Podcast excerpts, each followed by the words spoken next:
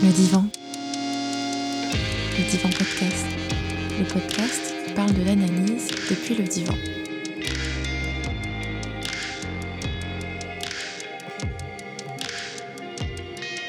Dans le divan, il y a l'envie de donner à voir ce qu'est la psychanalyse et ce qu'il se passe lorsqu'on est en analyse. De parler de pourquoi et de comment on arrive chez un analyste, de ce que ça fait de s'allonger sur un divan. Et ce faisant, il nous sera peut-être donné de montrer comment la psychanalyse est toujours d'actualité.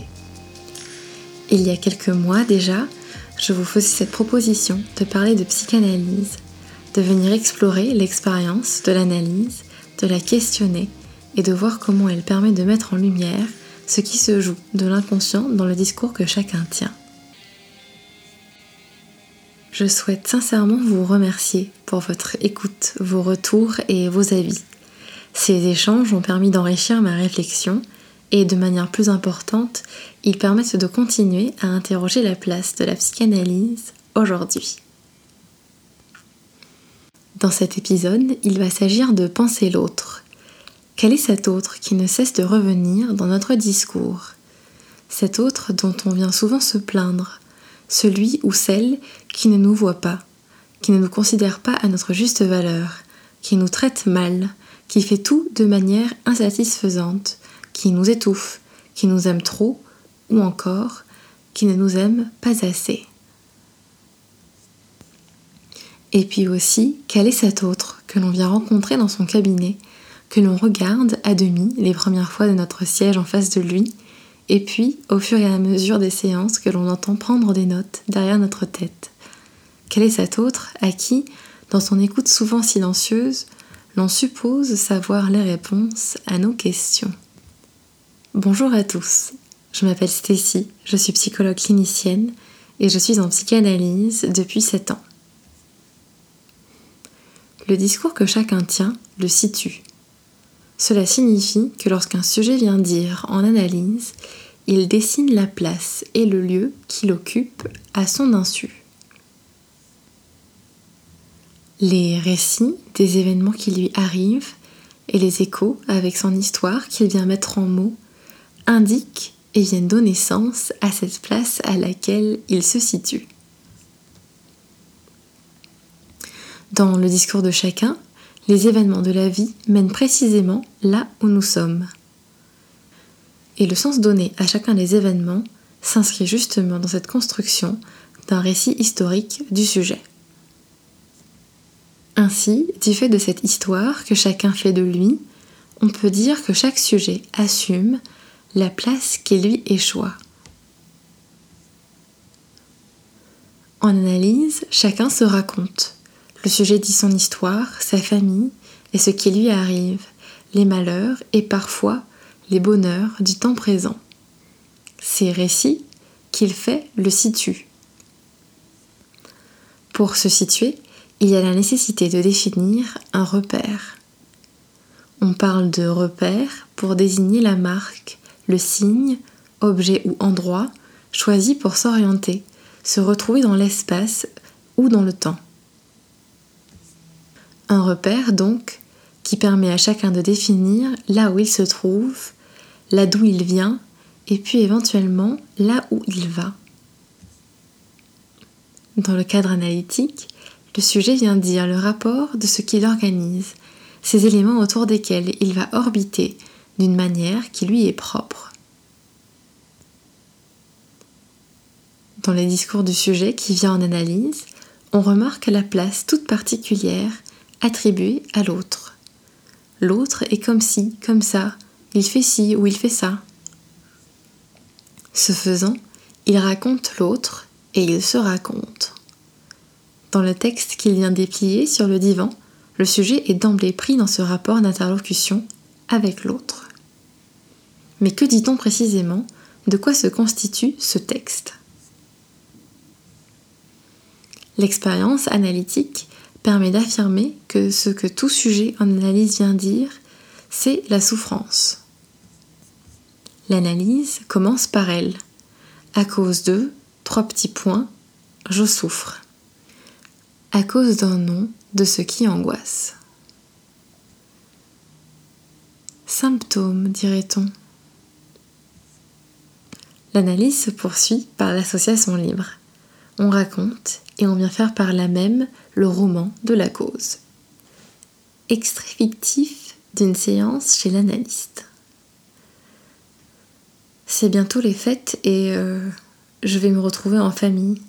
Je vais revoir mon frère et mes parents et ça m'angoisse avance.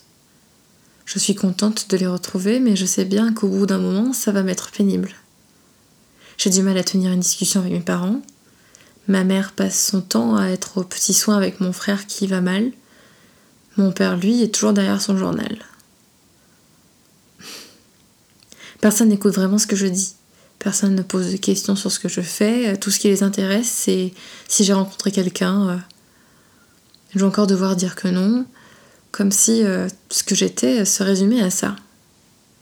L'Édipe Fiction théorique en psychanalyse, quelque peu datée, c'est-à-dire qu'il faut la replacer dans le contexte contemporain de l'époque, et surtout le contexte de son écriture, dans les apports théoriques de Freud. Mais enfin, passons.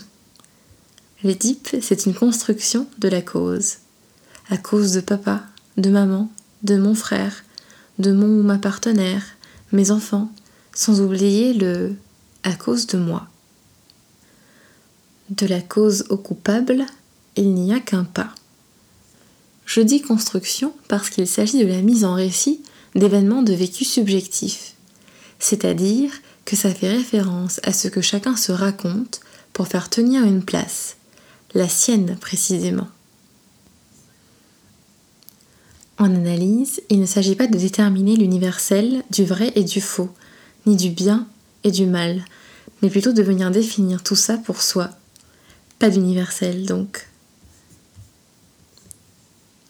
Ce que ces constructions viennent mettre en lumière, c'est que le sujet se vit comme objet de l'autre, avant tout processus analytique. Et les scènes de l'enfance viennent situer le sujet comme victime de l'autre auquel il a eu affaire depuis l'enfance. De quelle place parle-t-on? Qu'est-ce qui nous maintient à cette place? Sur quoi s'appuie un récit? Qu'est-ce qui le fait tenir? Et pourquoi? Symptômes, dirait-on. En psychanalyse, ce rapport d'interlocution avec l'autre ce principe d'altérité, ce que le sujet détermine comme hors de son lieu.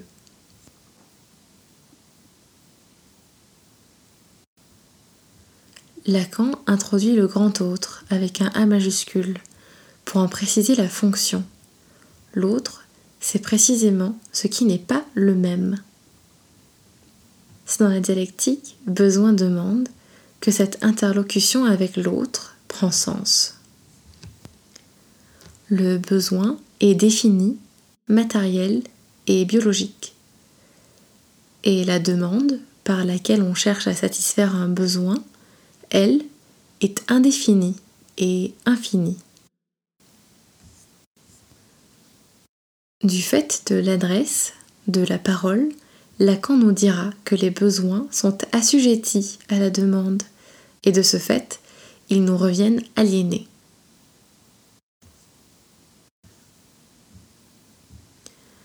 Cette demande est une demande adressée à l'autre et constitue essentiellement une demande d'amour.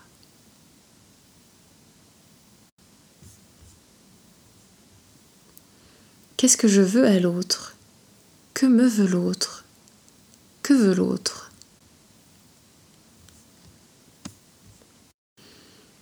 Des scénarios se mettent en place. Chacun imagine et fait le récit de sa place par rapport à l'autre. Voilà une femme qui souffre de ne pas réussir à rappeler ses amis et à maintenir des liens avec eux.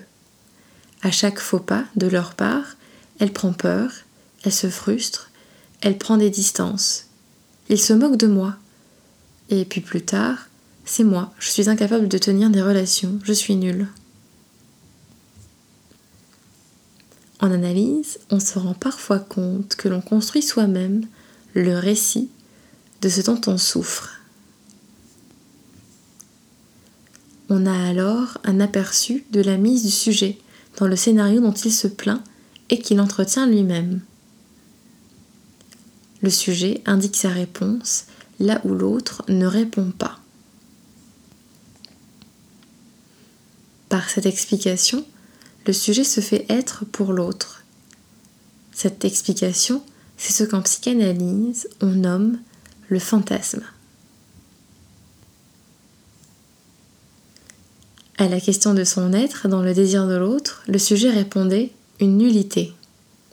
Au moins, était-il assuré de servir à quelque chose D'où vient alors cette interprétation du sujet?